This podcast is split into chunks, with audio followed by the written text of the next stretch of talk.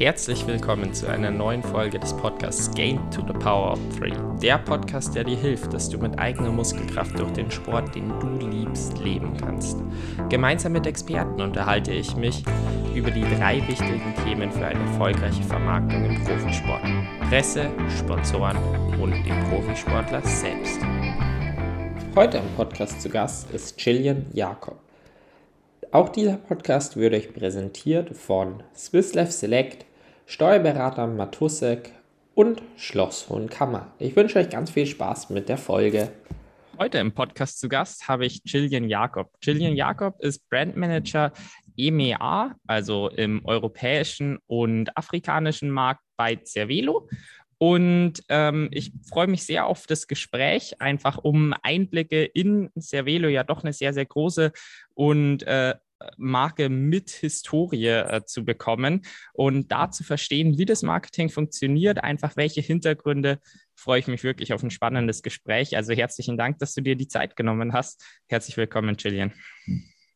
Danke dir. Ich freue mich auch, Niklas, über die Einladung und dabei zu sein und auch einfach diese Plattform zu bekommen, ein wenig über uns als Firma, unsere Mission, Werte und eben auch unsere Vorstellung der Zukunft für Cervelo zu erzählen. Ja, da bin ich sehr gespannt darüber zu erfahren. Äh, ich starte immer sehr, sehr gerne bei der Person erstmal selber. Deswegen ganz simpel die zwei Fragen. Wer bist du und was machst du? Genau, also Jillian Jakob bin ich äh, seit vier Jahren jetzt bei Cervelo ähm, im europäischen Headquarter dabei als Brandmanager und ähm, dort verantwortlich für jegliche Themen rund um das Marketing und die Betreuung der Märkte hier bei uns in Europa kommen wir später ausführlicher nochmal drauf zurück.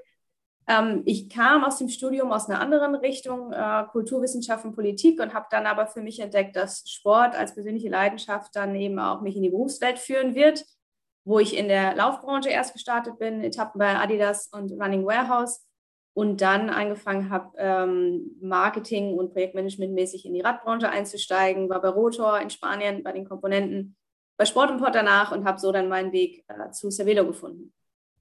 Wie ist dann deine eigene Leidenschaft? Du hast es jetzt sportlich schon angesprochen, erstmal in den Laufsport geführt, jetzt im Rad. Machst du dann beides auch privat oder wie schaut da die Begeisterung aus? Genau, da wo die Zeit es zulässt, versuche ich alle drei Disziplinen inklusive Schwimmen noch zu machen. Bin also auch leidenschaftliche Triathletin, ambitioniert, aber im Hobbybereich unterwegs. Ähm, aber das nimmt sehr viel meiner Freizeit auf jeden Fall in Anspruch. Es ist einfach die Leidenschaft und das, was ich am liebsten mache, dass ich neben und nach der Arbeit äh, im, im Wasser oder laufend oder Radfahren unterwegs bin. Ja, umso cooler, dass du das dann auch ins Berufliche verbinden darfst.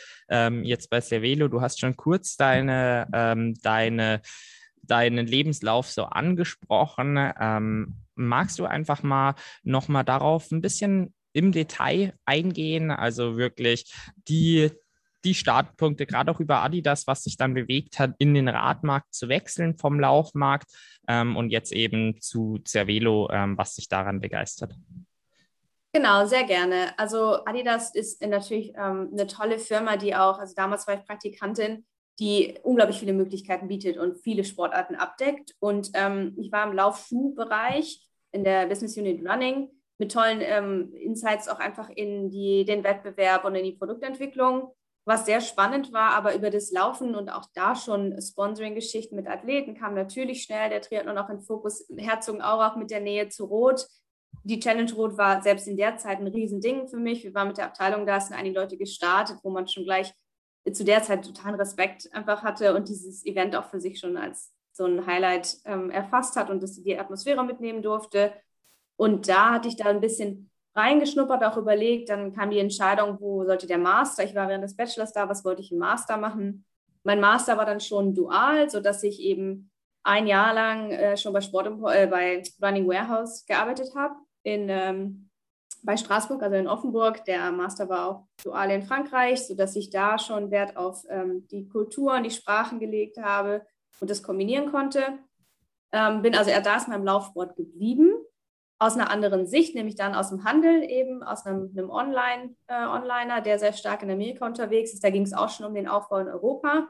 Sehr spannend, da kamen dann immer mehr Laufmarken dazu, neben Adidas und auch die ein oder andere Triathlon-spezifische, wo wieder mal Kontakt entstand und unter anderem war ähm, in der Schwesterfirma Tennis Warehouse auch Antoine Ballon zu der Zeit Marketing Director, der auch bei Cervelo war davor. Und da kamen die ersten Berührungspunkte zu Rad oder eben auch zur Marke Cervelo damals schon, wobei ähm, sich dann eben erst Rotor ergeben hat, weil ich ins Ausland wollte nach dem Studium. Und äh, habe in der Zeit im Master habe ich selber angefangen, privat Rad zu fahren, nebenlaufen, also um das für mich zu entdecken. Dann ergab sich dieses, ich möchte ins Ausland, was, was gibt es für spannende Unternehmen, wo möchte ich hin?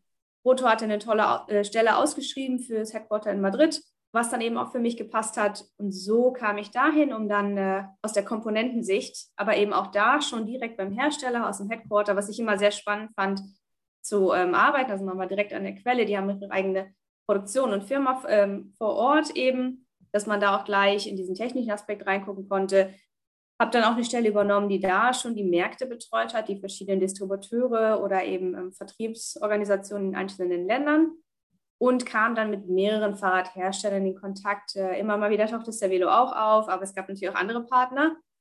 Die Zeit war super, habe ich mich auch sehr wohl gefühlt, viele Herausforderungen und es hat mich dann eher privat zurück nach Deutschland geführt zu dem äh, ja, Sportimport. Da habe ich dann die Vertriebssicht mehr als von einem Distributeur, eben nicht einem direkten Hersteller, sondern einem Distributeur kennengelernt. War für Design und PowerTap hauptsächlich zuständig. Also habe sehr viel in das Thema ähm, Powermeter äh, reingeschaut, Komponentenzubehör auf der Designseite. Auch sehr spannend, ähm, Premium-Marken, die sich da etabliert haben. Und äh, habe dann aber die Chance bekommen, bei Cervelo einzusteigen, wurde aktiv angesprochen über den Standort, auch über die Nähe da oben, äh, weil Vordermann auch in Oldenburg war. Und habe diese Herausforderung angenommen, weil das für mich dann einfach noch eine tolle Chance war, direkt zu einem sehr spannenden Hersteller zu wechseln, mit einer Historie im Triathlon, im Radsport und einem sehr innovativen Ansatz, deren europäisches Headquarter zu unterstützen. Habe das dann äh, 2018 angefangen und ähm, ja, bin seitdem mit der Rolle und mit der Firma gewachsen und einfach auch sehr glücklich, äh, da jetzt schon ins fünfte Jahr zu starten.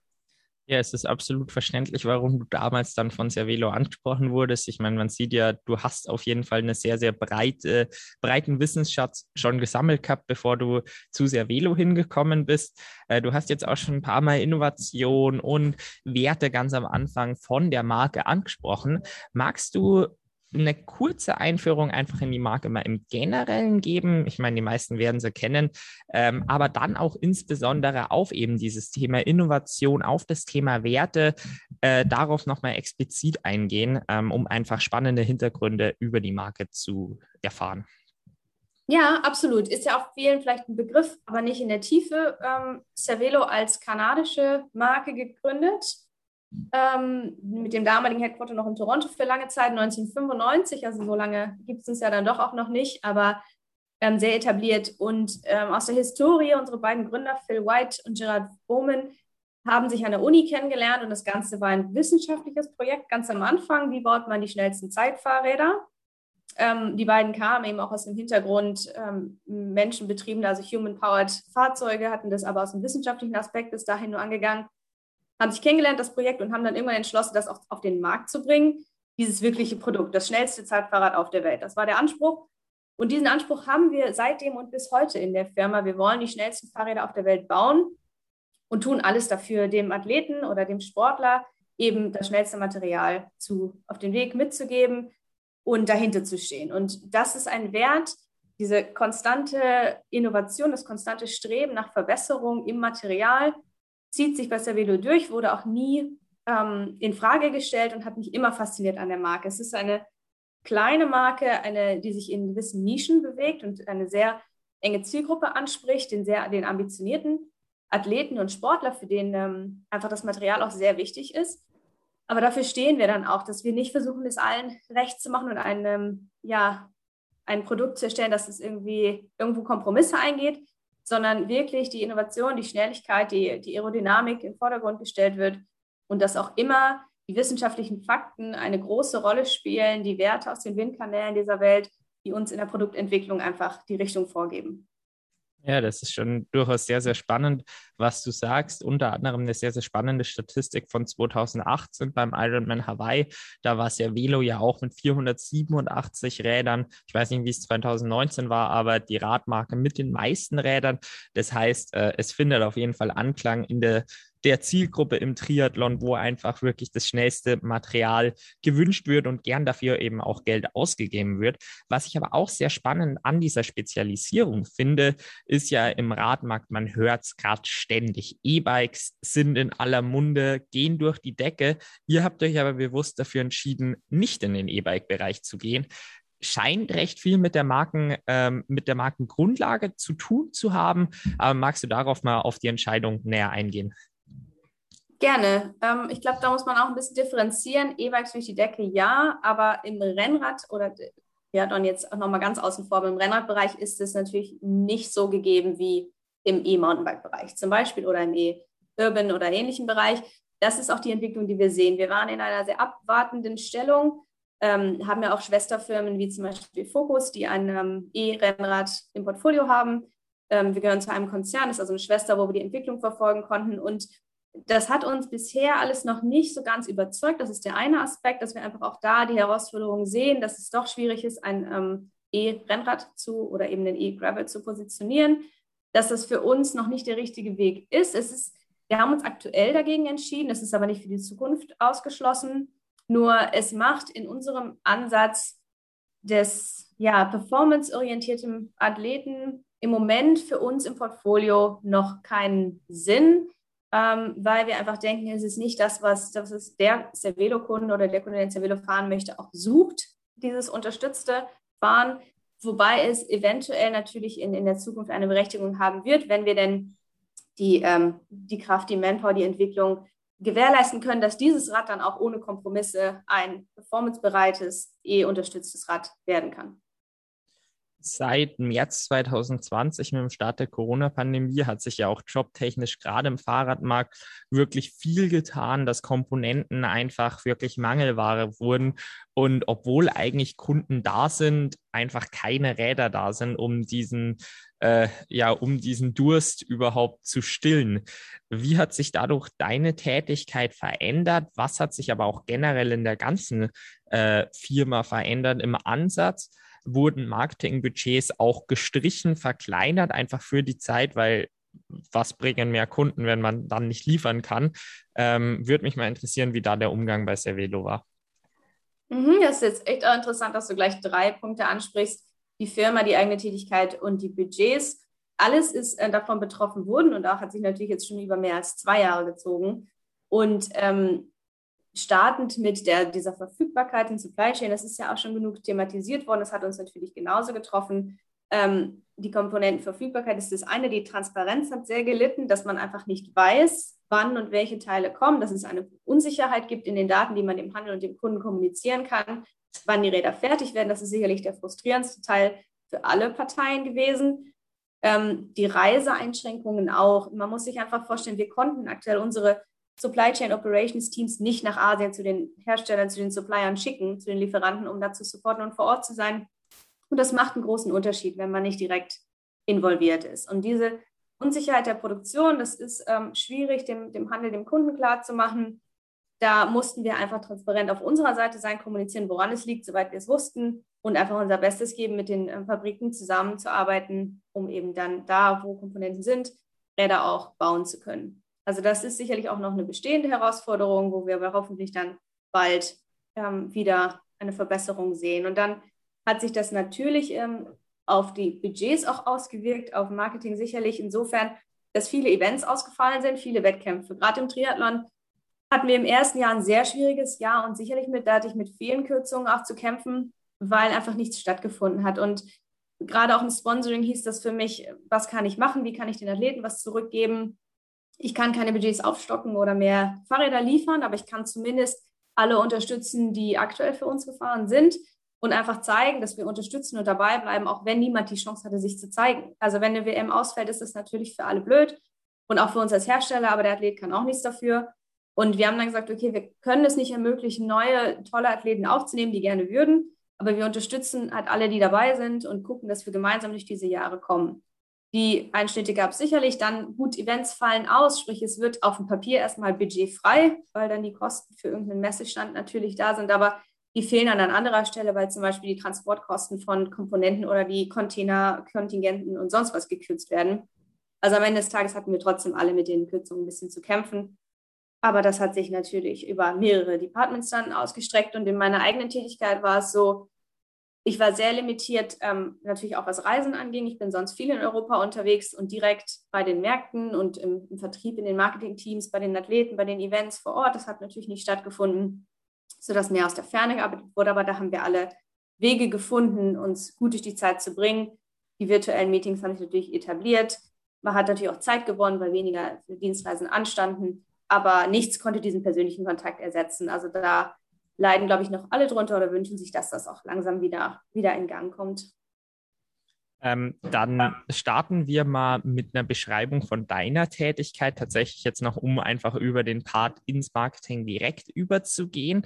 Ähm, was genau ist denn deine Tätigkeit als äh, ja, Brand Manager European, ähm, Middle East und Afrika? Ja, das ist, glaube ich, eine goldene Frage bei uns und die ist in jedem Unternehmen sicherlich nochmal anders. Bei uns ist es, glaube ich, nochmal besonders, weil wir so klein sind, dass ähm, neben mir als Brandmanager für das Marketing für Cervelo in Europa kaum Ressourcen da sind. Das heißt, bei mir fällt wahrscheinlich mehr auf den Tisch in einer klassisch, als in einer klassischen Brandmanagement-Stelle. Aber im Kern geht es darum, die globale Strategie der Marke Cervelo mit dem Headquarter in Amerika in Europa umzusetzen. Heißt also, da werden Produkte entwickelt oder Produktlaunches geplant oder Strategien vorgegeben für die Wahrnehmung der Marke, die wir dann hier auch vor Ort umsetzen und natürlich auch gucken, wie können wir das in, in einem Kernmarkt wie Frankreich, Deutschland, England umsetzen, müssen es aber vielleicht auch adaptieren, weil in England ein Rad anders vermarktet wird oder in Frankreich ähm, eine Anzeige anders funktioniert oder ähm, übersetzt werden muss. Solche Dinge. Also ich ähm, adaptiere es auf die Märkte, setze es mit den Teams dann um. Das heißt aber, es umfasst die klassischen Marketing-Themen wie ähm, ja, Pressearbeit, Anzeigen, Werbung, Banner bei Events und ähnlichem. Geht aber auch um Unterstützung im Kundenservice, dass die richtigen Ersatzteile da sind und ich teilweise in Härtefällen dann schon mal unterstütze. Geht um Demo-Events, geht um Marketingräder, die an die Presse verschickt werden, umfasst das Thema Sponsoring, eben auch in die Athletenbetreuung grundsätzlich bin ich die zentrale Schnittstelle für alle Abteilungen, ob es jetzt der Vertrieb ist oder der Kundenservice, auch die Supply Chain, weil ich wissen muss, wann unsere Marketingfahrräder oder Pressemuster oder ähnliches kommen, ähm, sodass es eine sehr herausfordernde Stelle ist und ähm, ich in allen Themen eigentlich drin stecke, hier für uns in Europa und gleichzeitig dann das Bindeglied bin zu Amerika, zum Headquarter, um da auch wieder Feedback zu geben, wie läuft es bei uns in den europäischen Märkten, die sicherlich sehr wichtig sind für Cervelo. Also wir können dann locker mit Nordamerika konkurrieren mittlerweile, sodass ich diese Doppel-Schnittstellenfunktion habe, hier intern und dann Richtung Amerika auch. Mich interessieren jetzt zwei Punkte, die du jetzt irgendwie angesprochen hast. Du hast jetzt ein paar Mal davon gesprochen, die Firma ist eben so klein, sie ist halt einfach sehr, sehr spezialisiert. Auf LinkedIn habe ich jetzt kurz mal nachgeschaut, sind es 79 Beschäftigte. Magst du einfach mal einen kurzen Überblick geben, wie groß die Firma dann tatsächlich ist an Mitarbeitern? Ich glaube, das kommt hin. Ich glaube, viel mehr würden mir auch nicht einfallen. Also wir haben in Europa, Europa direkt angestellt sind wir vielleicht vier.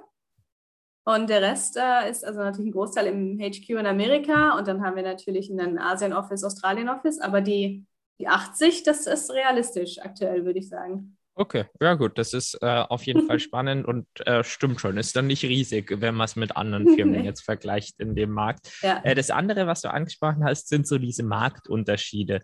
Ähm, insbesondere interessiert mich jetzt auch bei deiner Tätigkeit. Ich meine, offiziell ist es ja eben dieses EMEA, ähm, also halt auch Mittlerer Osten und Afrika. Wie entscheidend die beiden Märkte für deine Tätigkeit sind, insbesondere auch wie der Anstieg im Mittleren Osten ist. Man sieht es ja jetzt im Triathlon mit Ironman 73 Oman, der jetzt wahrscheinlich gerade stattgefunden hat, wenn der Podcast dann online ist ähm, und Dubai dann nächste Woche und so, da geht ja schon auch was vorbei. In Abu Dhabi hat ja jetzt auch Wolfis Bike Shop aufgemacht und so weiter. Wie wichtig ist dieser Markt, aber auch generell eben die Marktunterschiede äh, jetzt Afrika, Europa, Mittlerer Osten? Genau, also Mittlerer Osten und gerade Wolfi als starker Partner da vor Ort, ähm, da sehen wir ein Wachstum auf jeden Fall. Das ist auch ein Markt, den wir uns ein wenig aufteilen mit Nordamerika einfach um da besser zu supporten. Manchmal ist eben ähm, die Transportwege oder die Verfügbarkeit von uns besser gegeben als seitens Nordamerikas. Es ist aber definitiv ein Markt, den wir auf dem Schirm haben. Es, es sind ja doch auch mehr Triathlon-bezogene Camps oder jetzt doch so ein bisschen eine Destination geworden, neben den klassischen ähm, Camps, die es jetzt so bei uns in Europa gibt, wo die Athleten hinfahren. Die, die Rennen werden spannender für Athleten, die dort teilnehmen. Es war in der Vergangenheit ein bisschen schwieriger, die Events ähm, zu aktivieren oder die, die Ergebnisse, weil da weniger Presse drum herrscht als halt bei den europäischen Rennen. Aber es ist sicherlich ein Markt, den wir ähm, auf dem Schirm haben. Natürlich ist auch eine gewisse ähm, Finanzkraft vor Ort. Ähm, und ja, aber wir sind da sehr angewiesen auf eben unseren Partner, in dem Fall auch einen sehr starken Wolfi, der die Gegebenheiten kennt, der vor Ort ist, der gut vernetzt ist. Da ähm, könnten wir jetzt so nicht direkt direkt einsteigen in den Markt, sondern bauen halt auf starke Partner. Und was dann so ein bisschen das Gegenstück Afrika auch angeht, oder da sind wir sehr, sehr, sehr dünn besetzt. Da hätten wir natürlich auch viel mehr Interesse, auch in Südafrika speziell mehr zu machen, weil es auch so eine Destination ist, die für den Triathlon ein sehr gutes Standing genießt. Aber da ist es äh, immer die Herausforderung auch mit den ähm, Zöllen, mit dem Versand und ähnlichem in die Region. Das ist nicht leicht, da ist es sehr holprig. Wir haben da immer mal wieder versucht, mit Vertriebspartnern zusammenzuarbeiten. Das ist eher eine Baustelle, aber mit großem Potenzial. Also wenn wir da die Chance hätten, mehr zu investieren oder einen geeigneten Partner vor Ort zu finden, dann ist auch in Südafrika mit dem ähm, ikonischen Ironman, der da vor Ort eben auch ist, sicherlich ein, ein Markt, wo wir eher einsteigen müssten. Also es sind beides gerade keine Fokusmärkte, aber sie haben ihr Potenzial auf jeden Fall. Alles klar. Dann kommen wir jetzt wieder zurück zum eigentlichen äh, geplanten Thema, nämlich äh, zu der Frage über die gewünschte Markenwahrnehmung, die Cervelo im, erreichen will und dann aber auch speziell strategisch. Ich meine, du hast schon einige Werte und, äh, angesprochen von der Marke, deswegen wird da nicht mehr ganz so viel Neues sein, aber welche Strategien gibt es dann, um diese eben zu erreichen? Mhm, das fand ich auch eine sehr, finde ich, fand ich auch ein spannendes Thema. Wie wollen wir wahrgenommen werden? Wie werden wir aktuell wahrgenommen? Wir versuchen natürlich in beidem so ein bisschen unsere Analysen auch ähm, zu machen und rauszufinden, wo wir denn stehen.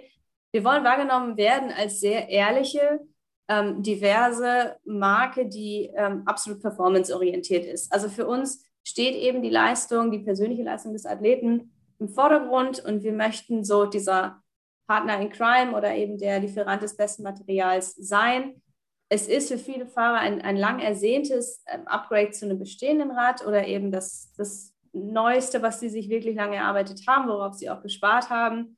Und wir wollen dafür das beste Material und auch den besten Kundenservice liefern. Also Kundenservice ist sicherlich ein Thema, was in diese Strategie fällt und in die wirklichen Aktionen, die wir umsetzen wollen, um dahin zu kommen. Wir wollen so wahrgenommen werden, dass uns der Kunde auch absolut nach dem Kauf interessiert. Denn das ist auch so.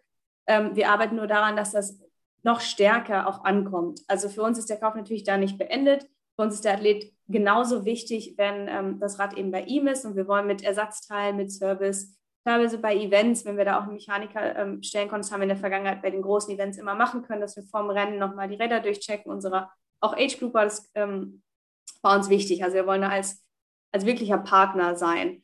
Und die Wahrnehmung, dass wir aus einer Nische kommen, dass wir immer eine exklusive Marke sind, uns von der Masse abheben, etwas Besonderes sind, das ist uns sehr wichtig. Wir wollen aber gleichzeitig nahe an Kunden und am Athleten sein. Und neben Service, Kundenservice, was unseren vollen Fokus aktuell genießt, wo wir wirklich ähm, uns etablieren wollen und besser werden wollen, haben wir auch mit dem Standortwechsel nach Mainz zum Beispiel jetzt ganz kürzlich mit unserer Schwesterfirma Santa Cruz, glaube ich, einen wichtigen Schritt gemacht, um zu zeigen, wir platzieren uns an einem strategisch wichtigen, tollen Ort in Deutschland mit einer großen Community auch um uns herum im Triathlon, im Rennradbereich, in der Gravel-Szene, dass wir uns verändern, dass wir auch ähm, Wege gehen, dass wir aus, dem, aus Kloppenburg rausgegangen sind, auch aus dem größeren Konzern unsere eigenen Marketing-Ressourcen und Unterstützung für diese beiden Marken bekommen haben, weil wir denken, es ist wichtiger, Cervelo zu unterstützen mit eigenen Teams, als ähm, mit einem großen Team, die gleichzeitig die Hüte von zehn Marken eben aufhaben. Also der Standort wird wichtig, ähm, Field Marketing Ressourcen haben wir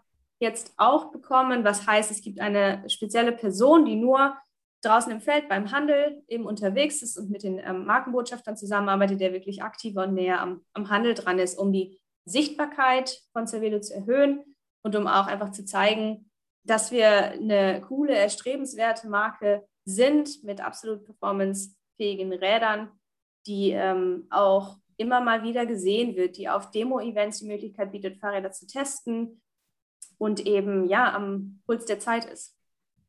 In der Marke Cervelo sind ja jetzt nur integriert Road, Time Trial und Triathlon, Track, Cyclocross und Gravel.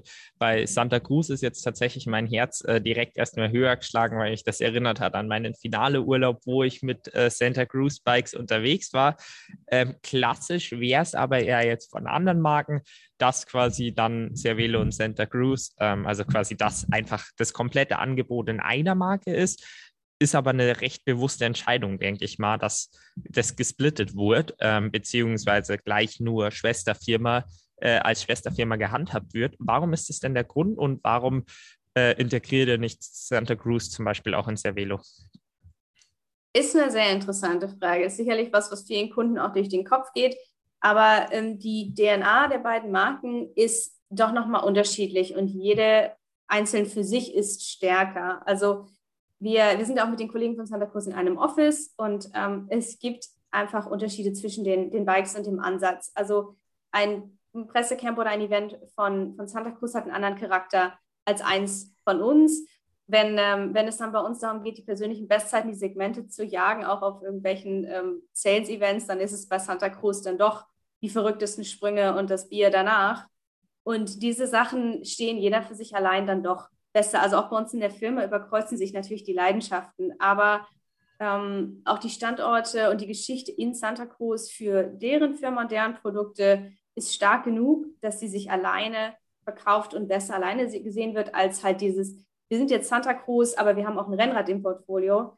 Das wäre so dieses ähm, Versuchen, alles anzubieten, obwohl man seine Expertise besser doch gebündelt auf die Produkte lässt, wo man 100% hintersteht und auch herkommt. Und das ist so ein bisschen der Grund. Wir haben ja viele Ressourcen vereint, also der Innendienst, der Kundendienst, die machen alle beide Marken. Die arbeiten jetzt schon, äh, das ist ein Backoffice quasi. Wir haben nur getrennt die Marketingteams, die eben ähm, für die beiden Marken dann separat unterwegs sind. Auf der anderen, in allen anderen Positionen suchen wir die Synergien und arbeiten nahe zusammen. Aber diese wirkliche DNA, das, was eine Marke ausmacht, ähm, das Gefühl, was sie dem Endkunden auch gibt, die ist dann doch noch unterschiedlich und kommt aus einer anderen Ecke. Bei Santa Cruz steht Performance auch ganz oben, aber in einem anderen, in einer anderen Nuance als bei uns. Und äh, das wollten wir dann auch nicht vermischen. Ja, finde ich tatsächlich sehr spannend, was du da erzählst. Also ich meine, es ist eben generell schon so, dass Santa Cruz in meinen Augen auch, ich bin natürlich nicht so sehr im Mountainbike-Bereich drin, äh, aber eben schon dafür einfach High-End-Produkte steht und für Performance. Ähm, aber trotzdem unterscheidet sich dann im Detail, was du jetzt sehr, sehr spannend angesprochen hast. Ähm, führt mich auch perfekt zu meinem nächsten Punkt über, ähm, nämlich die Zielgruppe, die ihr erreichen möchtet und welcher Charakter von der Marke, den du jetzt schon bei Santa Cruz ein bisschen ausgeführt hast, ähm, aber auch dann das gesamte Branding, wo ja dann auch sowas wie Logo und Farben und so weiter mit reinspielt. Also ist jetzt ein großer Punkt, ich gebe es zu. Äh, aber da, das würde mich auf jeden Fall mal interessieren, eben die, die Zielgruppe und dann zugeschnitten auf, auf Branding und Charakteristik der Marke. Ja, da hat sich viel getan. Das ist ein großer Punkt ähm, und ein sehr sichtbarer Punkt, denke ich mal. Cervelo kommt, ähm, würde ich sagen, oder habe ich immer die Wahrnehmung gehabt, aus einer sehr sehr starren, sehr ernsten Charakter, so ein bisschen. Unsere Farben waren lange schwarz-rot-weiß, ähm, in harten Kanten auch im Design, recht maskulin in ähm, der Wahrnehmung vieler Menschen. Ähm, und das hat sich in den letzten Jahren deutlich verändert. Das war auch das, was ich am Anfang auch meinte mit divers. Also wir sind, wir haben uns geöffnet, weil ähm, wir immer schon Fans in allen Geschlechterrollen oder eben auch ähm, Kategorien hatten, aber wir unterstützen das einfach mehr jetzt. Und wir haben im, im Zuge des, des Rebrandings, würde ich sagen, in den letzten Jahren auch andere Farben mit reingebracht, wie ein, ein dunkles Navy oder mal goldene Akzente, die einfach immer noch Premium, immer noch sehr ähm, high-end sind, aber ein bisschen das Spektrum aufgebrochen haben. Und das Design unserer Fahrrädern hat sich auch verändert. Es gab diese Chamäleon-Farben oder eben glitzernde Aspekte oder einfach mal Formen und Farben, mit denen mehr gespielt wurde, weil wir gemerkt haben, dass der Markt dafür auch offen ist. Also einfach rein im Visuellen hat sich viel verändert. Ähm, das E, unser Logo, ist natürlich auch uns sehr, sehr wichtig. Äh, gerade bei unserem ähm, Team Jumbo Visma im World Tour Bereich zum Beispiel ist es sehr sichtbar. Das ist ein wichtiges Icon für uns, was wir auch pushen und immer wieder als, als wertvolles Markenlogo eben verwenden, aber auch nicht in einer Überdosis. Also alles ist recht dezent bei uns, clean, Das ist so der Anspruch, den wir haben wollen, weil das sich auch mit der Zielgruppe matcht, würden wir sagen. Also unserer Zielgruppe ist es ja auch wichtig, wie sieht das Fahrrad aus, wie ist die Kleidung, passt es zusammen? Ähm, da hat sich viel getan. Das ist auch wiederum was, was Cervino natürlich in den letzten Jahren ähm, auf dem Schirm hatte und auch versucht hat, ein eventuell jüngeres, auch weiblicheres Publikum anzusprechen. Welche Schritte mussten wir dafür gehen? Einfach um uns ein bisschen zu lösen von der, wenn auch nur äußeren Wahrnehmung des vielleicht zu maskulinen, zu performance-lastigen im ähm, Gedanken. Und dadurch, dass wir einen Caledonia im Endurance-Bereich oder eben auch das ganze Gravel-Segment auch eröffnet haben in den erst letzten zwei bis drei Jahren, hat sich viel getan. Wir haben natürlich, die Zielgruppe ist ähm, der ambitionierte Age-Grouper, der nach Hawaii will, natürlich. Oder eben ähm, der, derjenige, der wirklich noch bei, bei Rennen in der Masters-Kategorie startet. Aber es ist auch genauso derjenige, der den Spaß am Fahren sucht und die Schnelligkeit aber nicht aufgeben will, der einfach schnell unterwegs sein will, der das beste Rad für sich haben möchte, ohne vielleicht einen Wettkampf vor Augen zu haben. Und ich glaube auch, äh, auch dieses Gespräch und auch der Kontakt zu dir ist auch definitiv so eine Bestätigung, ähm, das ist eine Zielgruppe, du in deiner, ähm, mit deinem eigenen Athletenprofil bist für uns jetzt die Zielgruppe. Also wir wollen und wir freuen uns, wenn wir auch die jungen, wirklich ähm, ambitionierten Athleten abholen und für die interessant werden und nicht als Marke gesehen werden, die vielleicht erst ab einem gewissen Mindestalter in Anführungszeichen spannend wird. Also da haben wir sicherlich in den letzten Jahren ähm, das erkannt und bewegen uns in die Richtung. Weiterhin nicht, dass wir es allen recht machen wollen, das können wir auch nicht aber ähm, schon offener zu werden, diverser. Wir haben im Paracycling ganz tolle Athleten, die wir unterstützen. Wir haben eben auch in anderen Ländern Markenbotschafter für uns, die entweder mit ähm, mentalen Geschichten oder mit Autismus zu tun haben, die dafür auch ihre Geschichte erzählen und warum sie trotzdem Profi-Triathleten werden wollen oder was sie dann davon lernen können. Wir haben Sieger Henry in den Staaten, die die erste weibliche Schwarzathletin ist mit einer Profilizenz. Also viele spannende Menschen, deren Geschichte wir auch erzählen wollen und nicht nur deren Leistung oder Ranking im offiziellen Athletenvergleich. Mhm, das finde ich wirklich sehr, sehr spannend, was du da erzählst. Ähm, Gerade auch so von den Kernzielgruppen, wo ja eben schon, man sieht es ja auf Hawaii, da sind, also ist ja Velo einfach voll angekommen, äh, ist ein ganz wichtiger Markt. Ich denke dann auch der größte, aber eben auch ein bisschen in den Amateurbereich, beziehungsweise auch so ein bisschen das äh, ja die jungen Sportler erreichen, wo dann vielleicht die finanzielle Barriere erstmal eine größere ist und man sich das mhm. super gute Equipment auch einfach erstmal leisten muss. Ähm, würde mich jetzt mal interessieren, wie sich das so aufteilt ähm, und aber eben dann auch in der Marketingstrategie, weil man es ja eben nicht allen recht machen kann. Ähm, also da würde es mich schon noch sehr interessieren, wenn du da näher drauf eingehst. Ja, also du meinst, wie wir das auch, wie wir dann versuchen, natürlich, wie vermarkte ich ein Produkt, was aber trotzdem erst bei über 3000 Euro anfängt. Ähm, ne, und im Vergleich zu dem bis ganz hoch P5 in der Top-Ausstattung, wo wir dann schon fast bei 13 liegen. Das muss man natürlich ein bisschen differenzieren. Ja, genau, aber eben auch die Unterschiede in der Vermarktung in der Zielgruppe. Also wenn man jetzt eben mhm. mehrere erreichen will. Ich meine, seinen Social Media Kanal, da braucht man trotzdem ein Look and Feel. Äh, und das gefällt dann einem äh, einer Zielgruppe äh, auch so ein bisschen in ja. die Richtung. Zu den verschiedenen äh, Zielgruppen fangen wir dann wo fangen wir da an, wenn wir uns das überlegen? Wir schauen natürlich, wer könnten die Markenbotschafter sein, dass wir über Personen gehen, die unsere Markenwahrnehmung nach außen tragen. Und da gibt es dann eben auch von den, was wir so ein bisschen auch Grassroots-Athleten oder Local Heroes nennen, bis hoch zu ähm, den Profi-Triathleten, die natürlich Weltmeistertitel gewinnen können. Dann die verschiedenen Kanäle, die wir so ähm, nutzen können.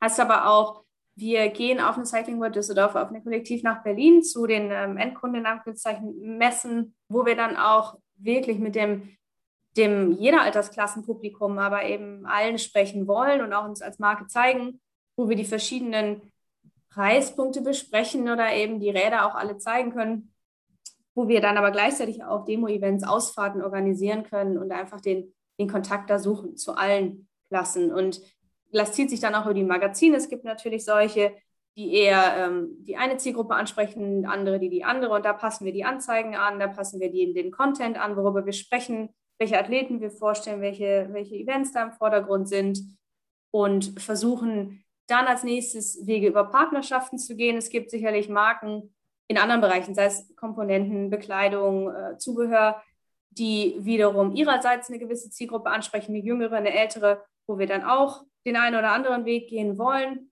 Ähm, sicherlich welche, die bei dem jüngeren Publikum dann interessanter sind, wo wir dann auch mal ein Rad für ein Fotoshoot hinschicken oder ähnliches und da Synergien suchen. Ähm, genau, sodass wir das ein bisschen ausgleichen können. Social Media ist klar, da haben wir nur einen Channel, das ist uns auch wichtig. Es gibt bei uns nur den globalen Kanal, um eben das eine Markenbild zu spielen.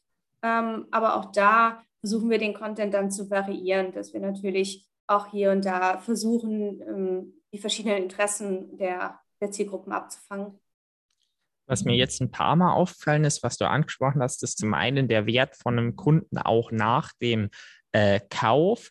Und aber generell habe ich schon auch das Gefühl, dass das Ziel ist, ähm, eine Markenverbundenheit, wirklich dieses äh, Markenfans, ähm, jetzt mhm. vielleicht nicht das perfekte Wort, ähm, aber du verstehst, was ich meine, äh, die eben zu schaffen ähm, und da einfach eine Markenverbundenheit. Ähm, das heißt, ähm, welche Rolle spielt dann eben generell auch so das Customer Lifetime Value? Also würdet ihr eben sagen, dass es für euch spannender ist, ähm, einen Kunden mehrmals zu erreichen mit mehreren Käufen, ähm, als jetzt Neukunden zu generieren, wie es vielleicht von anderen Marken eher der Ansatz wäre? Mm, ja, die Loyalität und die langfristige Bindung an die Marke steht bei uns im Vordergrund, definitiv. Neukunden zu generieren, das gehört dazu. Das ist sicherlich äh, ist auch ein Thema für uns, auch in den nächsten Jahren, einfach ähm, uns da so zu positionieren, dass wir natürlich die erste Wahl werden für Kunden, die noch nicht auf unserer Marke unterwegs sind. Aber der, der Fokus und wirklich unser Bestreben bei demjenigen, der ein Rad alleine von uns eben hat, diesen zu, zu halten, dem den besten Service zu bieten, ihm eventuell auch beim nächsten Kauf ein Schwesterprodukt oder eben also aus unserer Range oder eine Neuentwicklung oder ähnliches zu bieten, das ist uns wichtig. Und das Hawaii ist ein gutes Beispiel. Da sehen wir auch sehr viele alte Zeitfahrräder noch von uns, was für die Qualität natürlich spricht und für die Haltbarkeit. Und das, das ist auch alles so gewollt. Aber wenn diese Leute dann eben auch ein Upgrade überdenken, dann soll es definitiv wieder ein Cervelo sein. Und wir möchten ihnen auch jeden Grund dafür liefern, dass sie bei der Marke bleiben, dass sie einfach im neuen Rad den gleichen, die gleiche Qualität finden oder auf den gleichen Service bauen können, den sie eben bei der Marke gewohnt sind. Alles klar. Ähm, dann gehen wir doch jetzt weiter aufs Marketing und starten dabei einfach mal mit den Zielen von Cervelo für die nächsten Jahre. Ja, die Ziele von uns sind neben den natürlich rein, rein wirtschaftlichen, die wahrscheinlich bei, wie bei uns wie bei allen anderen auch, äh, ein gewisses Wachstum einfach sind, Sportlich gesehen haben wir da hohe Ziele. Wir ähm, möchten auf jeden Fall weiterhin ähm, Weltmeister im Triathlon-Bereich, Sponsoren, Partner sein von diesen ähm, extrem und ganz oben angesiedelten Topathleten.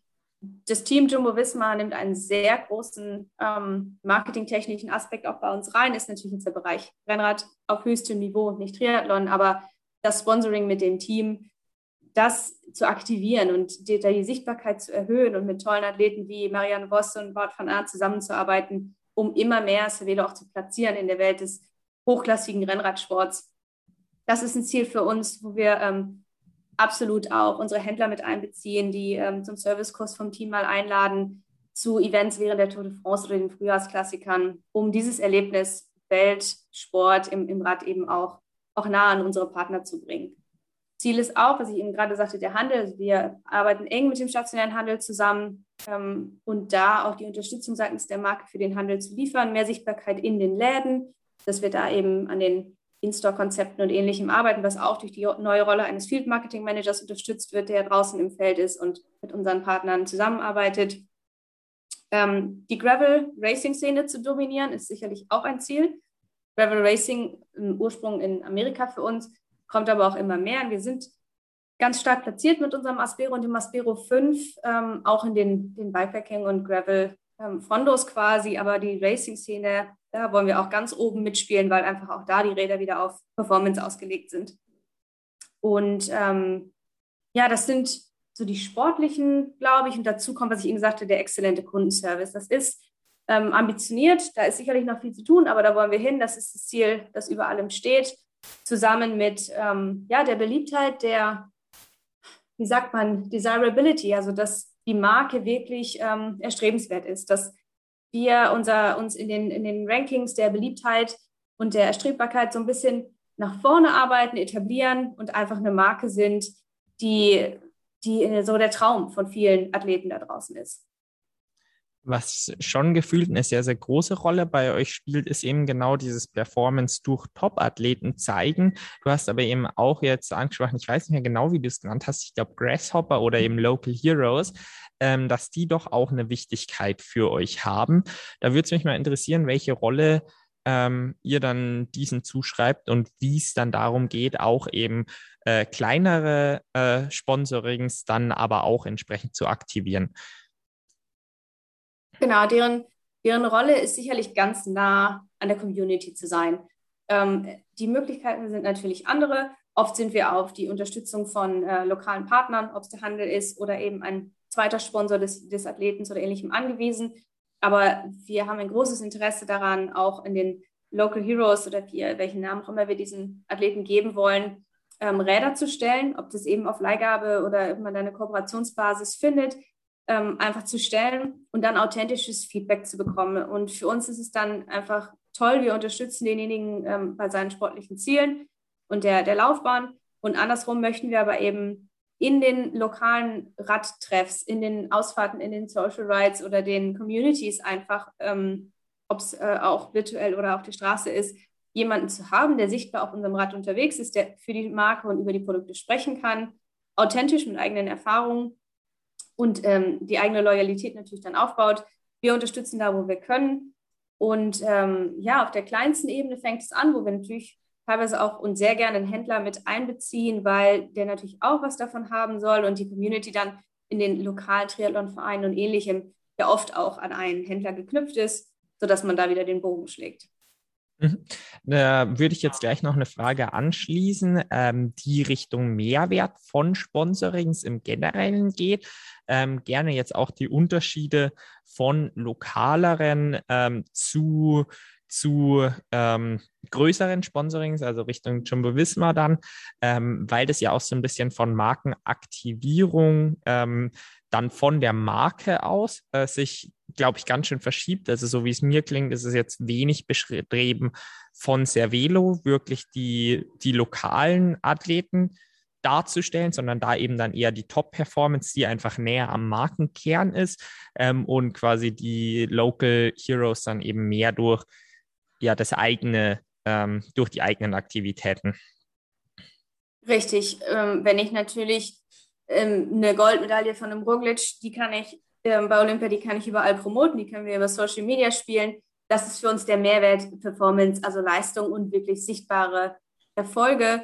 Damit können wir kommunizieren, dass er eben das beste Fahrrad fährt und er natürlich zusätzlich der beste Mensch auf diesem Rad ist und zu solchen Erfolgen fährt hat für uns natürlich in dem Fall TV und Presse und sonstige Strahlkraft, die ähm, dann wiederum den Wunsch oder den Bestreben bei den richtig ambitionierten ähm, Athleten, die auf Zeitfahrrad oder eben Triathlon schielen, dass sie beim Radkauf eben darüber die nachdenken und vergleichen und für sich einfach im Kopf haben, aha, das ist das Rad, ähm, auf, dem, auf dem eben Roglic zur Goldmedaille gefahren wird, dass solche Sachen in den Köpfen der, der Athleten sind.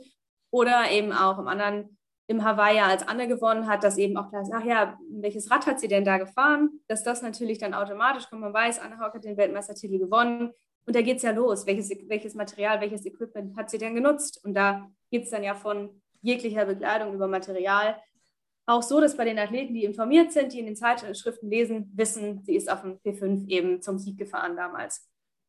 Das sind die Geschichten bei den großen Sachen. Jumbo Visma genauso schon in den Nachwuchsteams, ähm, gerade also in Benelux noch stärker, wo natürlich das Team gerade auch beheimatet ist als in anderen Märkten, die, die den Weg eingehen, äh, einschlagen in diese Richtung, das ist dann das Traumrad. Da wollen sie hin, sie wollen wie die Profis, also wie im Fußball auch, wie der Star da oben eben das gleiche tragen, das gleiche fahren.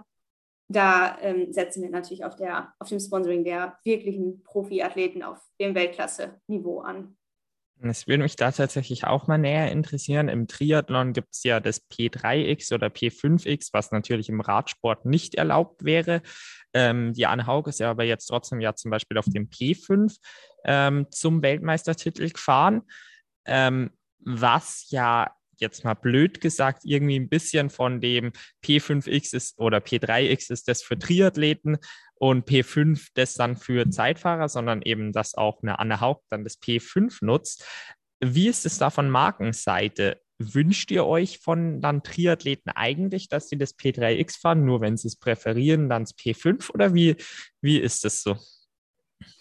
Da sind wir komplett offen. Da ist uns die individuelle Entscheidung des Athleten wichtiger als unsere Markenstrategie. Und ähm, das P, zuletzt war es das PX, ähm, aber es kam vom ursprünglichen P5X, das ist richtig. Das ist in so einer Nische platziert für Langdistanz-Triathlon eben auch, aufgrund der Möglichkeiten eben auch ähm, den Storage zu nutzen, also Sachen zu verstauen, die unterwegs benötigt werden. Es ist rein für die Langdistanz eigentlich ähm, konzeptioniert in seiner Grundidee. Natürlich kann man es auf allen anderen Distanzen nutzen, aber den wirklichen Vorteil ähm, hat es auch bei einem möglichst flachen, möglichst schnellen Kurs in der Langdistanz. Und das ist einfach nicht bei jedem Kurs dann gegeben. Es ist nicht das perfekte Rad für jeden Kurs, für jeden Athleten auch. Und Anne ist ein gutes Beispiel. Sie hat das selber in ein paar Interviews gesagt. Ähm, sie ist recht klein und recht leicht. Dadurch ist das PX in seiner Art für sie zu träge oder sie kommt mit dem Handling nicht ganz so gut klar wie mit dem P5 wohingegen das bei anderen Athleten, ähm, die die Kraft eben drücken oder sich darauf besser fühlen oder einen Kurs wählen, wo es mehr Sinn macht, die fühlen sich darauf wohler, die sind dann damit unterwegs. Und ähm, das ist zum Beispiel David McNamee, ist, ist der größte Fan des PX. Er wird es wahrscheinlich nie tauschen und hat auch gerade wieder seinen neuen Rahmen bekommen. Das ist sein Rad, damit ähm, fährt er alles.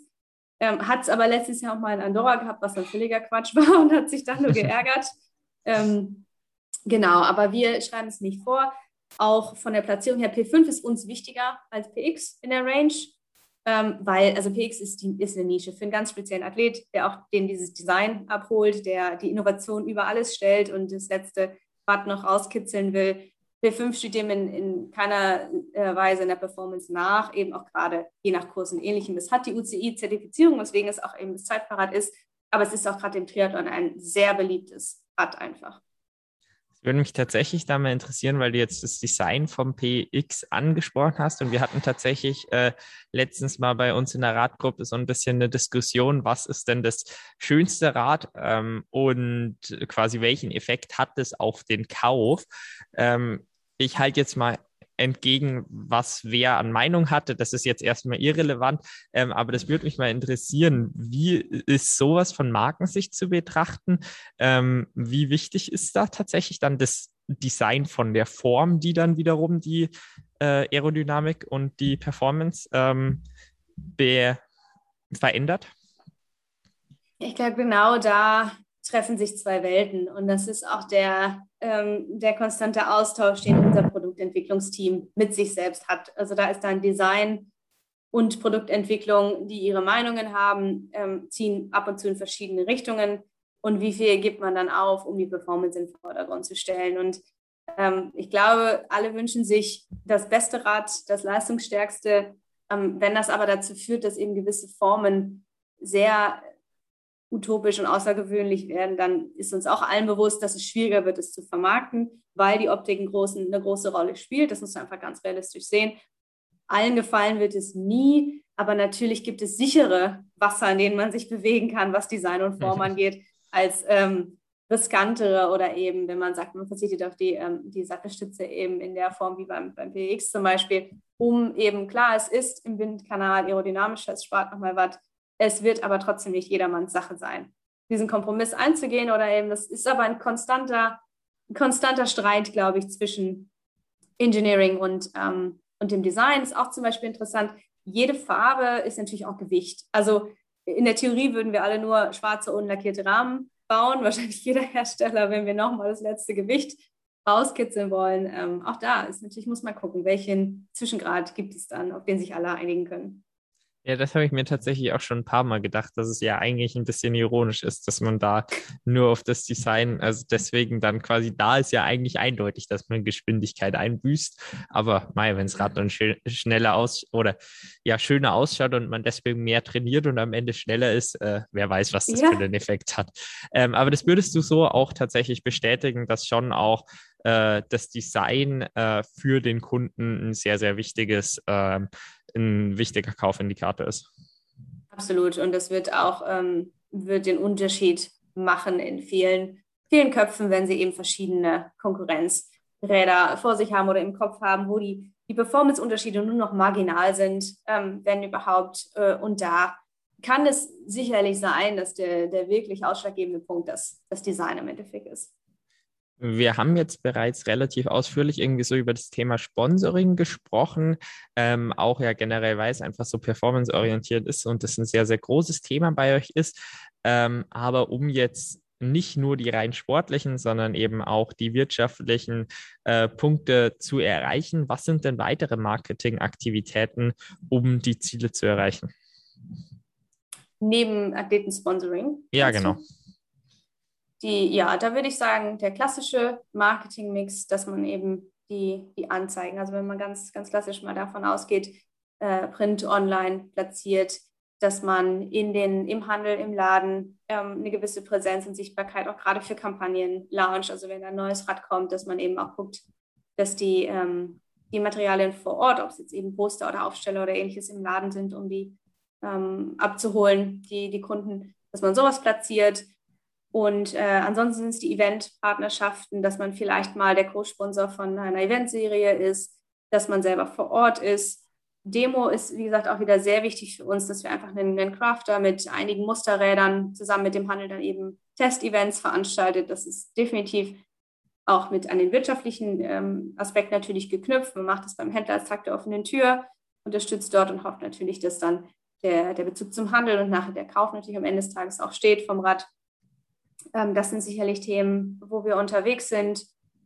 Und äh, ja, das sind so die, die klassischen Sachen aus dem Marketing-Mix. Und dann über Influencer ist natürlich auch, es ist ähnlich wie Athleten-Sponsoring, Markenbotschafter, Influencer, die in den gewissen ähm, Kreisen, Szenen unterwegs sind, die eben ihre, über ihre großen Trips berichten und somit den Kunden abholen, vielleicht auch mal einen Kunden abholen, der noch nicht auf dem Rennrad unterwegs ist, ähm, dem man aber das Erlebnis Triathlon oder auch Rennrad äh, näher bringt, der vielleicht aus einem ganz anderen Sport kommt, dass man da auch mal andere Kanäle geht und einfach zeigt, worum geht es denn, was, was kann man damit machen und äh, warum sind wir als Marke dann die, die beste Wahl für dich.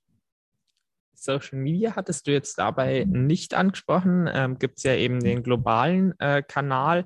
Welche Rolle hat dann äh, Social Media für euch und welche Strategien gibt es dafür für die Aktivierung? Social Media ist sehr wichtig für uns. Wir bauen aber sehr stark auf die Kanäle der Partner von uns. Also wir ähm, unterstützen eben die Einzelperson, den Influencer, den, den Markenbotschafter, den Athlet oder eben auch die Händler, die ja viel auch ihre eigenen Präsenzen haben ähm, im, im Social-Media-Bereich, indem wir den Content zur Verfügung stellen, äh, Fotos teilen oder eben Kampagnenmaterial zur Verfügung stellen, was dann lokal auch über deren Kanäle gespielt werden kann. Also uns ist es wichtig, die Kanäle, die eigenen Kanäle zu unterstützen, der, der Partner und unseren eigenen Kanal da zu nutzen, wo wir einfach denken, es ist global relevanter Content, der möglichst viele Leute abholt und interessiert. Wir haben tolle Markenbotschafter wie Chris Hall, der einfach auch wirklich ein Vorzeige, sowohl Athlet als auch Botschafter ist in England der unglaublich viel unternimmt und immer wieder die Räder in den Vordergrund stellt. Und deswegen ist zwischen mir, wir pushen da nicht, es, ist, es muss authentisch sein. Also der Athlet macht es von sich aus, wir geben da gar nichts vor, wir stellen keine Mindestbedingungen, Anzahl an Posts, weil das auch erzwungen ist und nicht, nicht wirkt und nicht authentisch ist.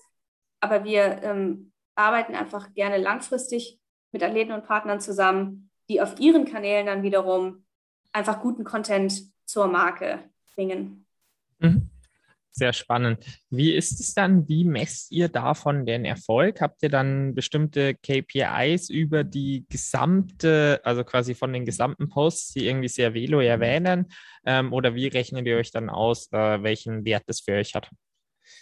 Ja, das ist immer ein sehr schwieriger Punkt, wirklich. Das, ist, steht ja beim Marketing eigentlich über allem, dass es immer schwierig ist, da KPIs zu finden oder wirklich äh, messbare, fassbare Zahlen ähm, wir haben in Amerika das Digital Team von uns sitzen, die ähm, mit, der, mit unserer eigenen Website, welche auch zum, zum April endlich äh, neu kommt, und unseren eigenen Kanälen, die jeweiligen KPIs natürlich recht schnell und Handy irgendwie da hat, um damit zu arbeiten. Da kann man natürlich Zugriffszahlen, Verweildauer, Klicks und so weiter natürlich ähm, sehr schnell sehen.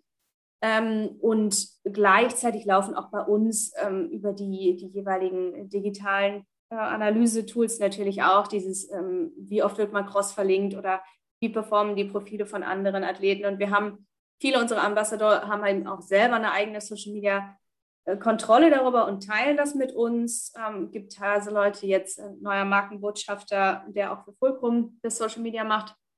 Der hat natürlich selber auch Zugriff auf seine Zahlen und teilt das mit uns. Und wir vergleichen das ein bisschen, versuchen das von den wichtigsten Kanälen mit einzuspielen. Aber ähm, ein Großteil ist natürlich die Analysen, die wir an unseren eigenen Kanälen machen können. Mhm. Okay, alles klar. Also da messt ihr jetzt nicht unbedingt die Athleten.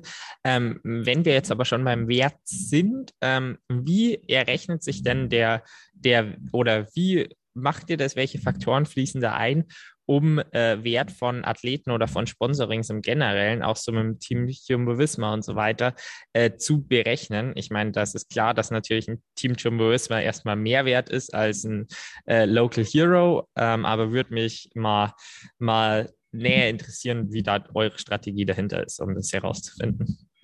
Ja, es ist eine große Herausforderung, da einen Dreh dran zu kriegen, dass man wirklich schwarz auf weiß irgendwie sagen kann, wir haben jetzt durch Jumbo Visma zehn Räder mehr verkauft als durch ähm, den Athleten XY in Stadt XY. Das ist schwierig festzuhalten, auf jeden Fall. Natürlich können wir, wenn wir einen Local Hero haben, der auch mit einem, mit einem Händler von zusammenarbeitet, kann man am, Jahr, am Ende des Jahres natürlich schauen und äh, den, mit dem Händler auch zusammenarbeiten und sagen, hast du jetzt durch dessen ähm, Involvierung in der Gravel-Szene mehr Asperus verkauft? Kann man das so ein bisschen darauf zurückführen?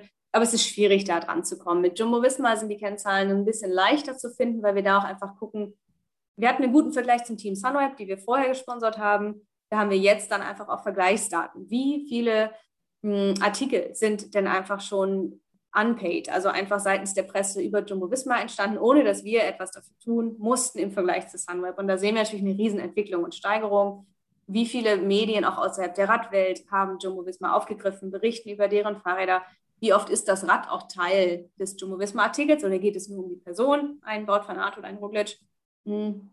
Da sind natürlich ein paar mehr Kennzahlen, die wir auch konkreter vergleichen können. Wie ist die Präsenz online? Wie sind die Verkäufe in Benelux ist das zum Beispiel was, wo wir sehen können, dadurch, dass das Team da einfach sehr stark ist, ähm, ist das dann auch wirtschaftlich gesehen ein, ein wirklich wichtiger Anzug zu, zu verzeichnen, ein Anstieg im Vergleich zu anderen Märkten.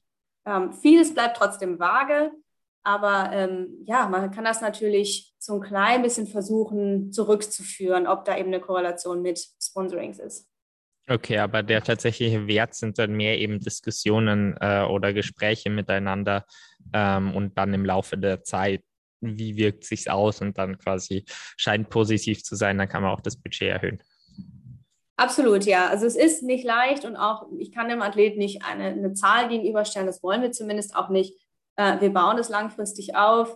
Wir gucken einfach, wie es passt, ob Rückmeldungen ähm, aus den Communities kommt, ob die Athleten, ob die Namen den Leuten was sagen, ob da, ob da zum Beispiel, wenn wir mal wieder auf einem Event sind, ob jemand auch mitbekommen hat, dass Athlet oder Ambassador XY ähm, ein Event gemacht hat oder ob das gar nicht ankommt. Ähm, da versuchen wir dann natürlich im Gespräch auszugucken, macht das denn Sinn?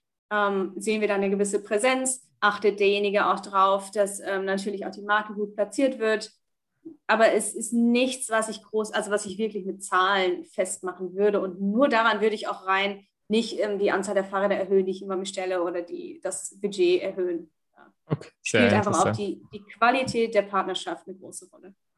Da würde mich tatsächlich jetzt noch ein Punkt auf äh, das Team Jumbo Visma interessieren. Ähm, es war ja schon eine Riesenstory. Ähm, letztes Jahr Tour de France, letzte Etappe. Perimus und Roglic hat dann am Ende verloren. Das heißt, ihr habt mit Cervelo nicht den Erfolg vom Tour de France-Sieg jetzt in dem Jahr geschossen, wie vielleicht doch erwartet und gewünscht wäre. Trotzdem hat das wahrscheinlich zu, weil es so überraschend war, weil es so polarisierend war, zu insgesamt mehr Artikeln geführt. Wie würdest du sowas jetzt sehen, wo quasi am Ende zwar das Ergebnis nicht das Optimale ist, aber wahrscheinlich mehr Sichtbarkeit generell passiert? Wie würdest du da so einen Werbewert davon von so einem Ding sehen? Ich muss dich gerade korrigieren, da war er noch auf Bianchi, das war vor zwei Jahren. Okay, ja gut, dann ist es nicht. Ah ja, okay. Das nee, le letztes, aber es ist ähnlich, vielleicht, wenn du es von der Sicht, letztes Jahr ist Roglic ungefähr auf der Hälfte ja von diesem Massencrash betroffen gewesen und somit war unser Favorit schnell raus. Ja. Und äh, wir, wir, sind nachher Zweiter Aber es geworden. hat nicht so polarisiert. Ja, ja, stimmt. Nee, genau. Es dann habe ich jetzt verwechselt. das war äh, vor zwei Jahren, da waren wir noch nicht, noch nicht an Bord.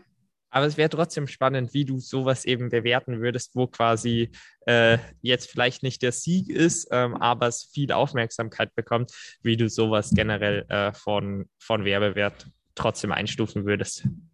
Ja, ich denke, das hat fast den gleichen. Also annähernd ähm, wird sowas einfach auch von der Story her aufgegriffen. Es ist natürlich in seiner Dramatik dann bei solchen knappen Geschichten natürlich genauso spannend für, für die Endkunden draußen oder für, für die Leserschaft und die, die Zuhörer oder ähnlichem, eben die Zuschauer in, den, in unserer Branche, wie ein, ein Sieg. Also es ist auch vielleicht eine Geschichte, die öfter erzählt wird als ähm, der Sieg am Ende oder die Zielzeit oder ähnlichem da ist sicherlich auch werbetechnisch ähm, viel, was man daraus machen kann, auch wenn es dann nicht die, die, die Leistung ist, aber doch sehe ich einen absoluten auch Werbewert drin. Okay, ja, das war jetzt äh, sehr spannend. Dann würde ich jetzt mit einer Frage den Podcast, der wirklich sehr, sehr spannend und sehr äh, ja, äh, reich von Insights war, also war wirklich ein super spannendes Gespräch. Vielen Dank dafür. Mit ähm, den Lehren, die du aus dem Cervelo Marketing ähm, gemacht hast, ähm, die Athleten für ihr eigenes Marketing mitnehmen können. Was würdest du da denn sehen?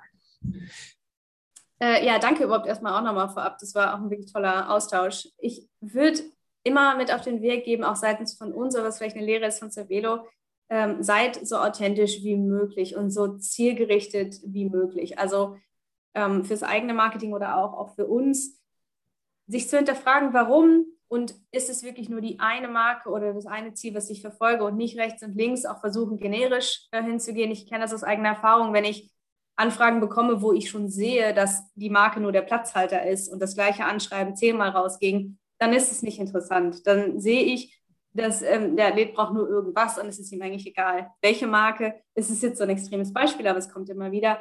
Also bleibt er treu zu euch selber und ergründet erst für euch, warum ein bestimmtes Produkt, eine bestimmte Marke. Ähm, habt es gut auf dem Schirm, könnt es gut argumentieren identifiziert ihr euch damit und auch für uns ist einfach definitiv wichtig und vielleicht eine Lehre, die man mitgeben kann, die langfristigen Ziele. Also Brand-Hopping oder Athletenhopping machen wir nicht und auch andererseits würde ich es keinem empfehlen bei der eigenen Vermarktung, dass man einfach einen mehr als zweijährigen Plan für sich hat und einen Weg und einfach dann für sich rausfindet, wie komme ich dahin, wie kann eine Partnerschaft wachsen. Also seid euch bewusst, dass es eben klein anfangen kann, aber definitiv seinen Weg dann finden kann. Ja, also das war der gerade der zweite Teil davon, der war sicher ein sehr, sehr spannender Punkt nochmal. Das äh, authentisch sein, das hört man doch tatsächlich eben relativ häufig. Äh, ich persönlich bin auch schwer überzeugt davon, dass es bei mir der Fall ist. Ähm, aber man sieht es ja doch immer wieder, wo man sich dann doch fragt, äh, passt es. Ähm, aber gerade auch der zweite Punkt mit dem Brand Hopping und äh, äh, ja, Wachstum und Steigerung von Partnerschaften, das war ein sehr, sehr spannender, ähm, wo, glaube ich, schon auch eben nochmal deutlich mehr Athleten Gefahr laufen. Also vielen Dank für den Tipp, vielen Dank für das wirklich nette Gespräch ähm, und ich möchte dir das Schlusswort überlassen. Ja, super. Nee, ich habe mich auch gefreut. Ich freue mich, wenn die Saison wieder losgeht, gerade im Triathlon, ob jetzt selber oder eben mit all euch da draußen. Ich freue mich auf die großen Events, dass man sich mal wieder sieht. Ähm, und natürlich darauf, was Cervelo sportlich wie auch einfach Marken loyal bei euch bewegen kann. Und ähm, ja, genau, lasst uns die Saison, Saison dann gemeinsam wieder einläuten.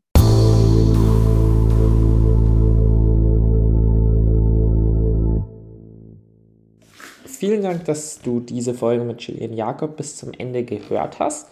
Äh, ich hoffe, sie war für dich genauso interessant wie für mich und wenn das der Fall war, freue ich mich sehr über eine Bewertung des, äh, von dem Podcast, dass mehr Leute diesen finden. Ähm, Gibt es jetzt neuerdings auch auf Spotify die Funktion, dass man da in der App bewerten kann. Ähm, früher ist es ja nur Apple Podcasts oder anderen Plattformen äh, vorenthalten. Das heißt, falls du ein Spotify-Nutzer bist und dir der Podcast gefällt, du meine Arbeit wertschätzen willst, dann würde es mich sehr freuen, wenn du eine Bewertung da lassen würdest. Vielen Dank, ich wünsche dir noch einen wunderschönen Tag.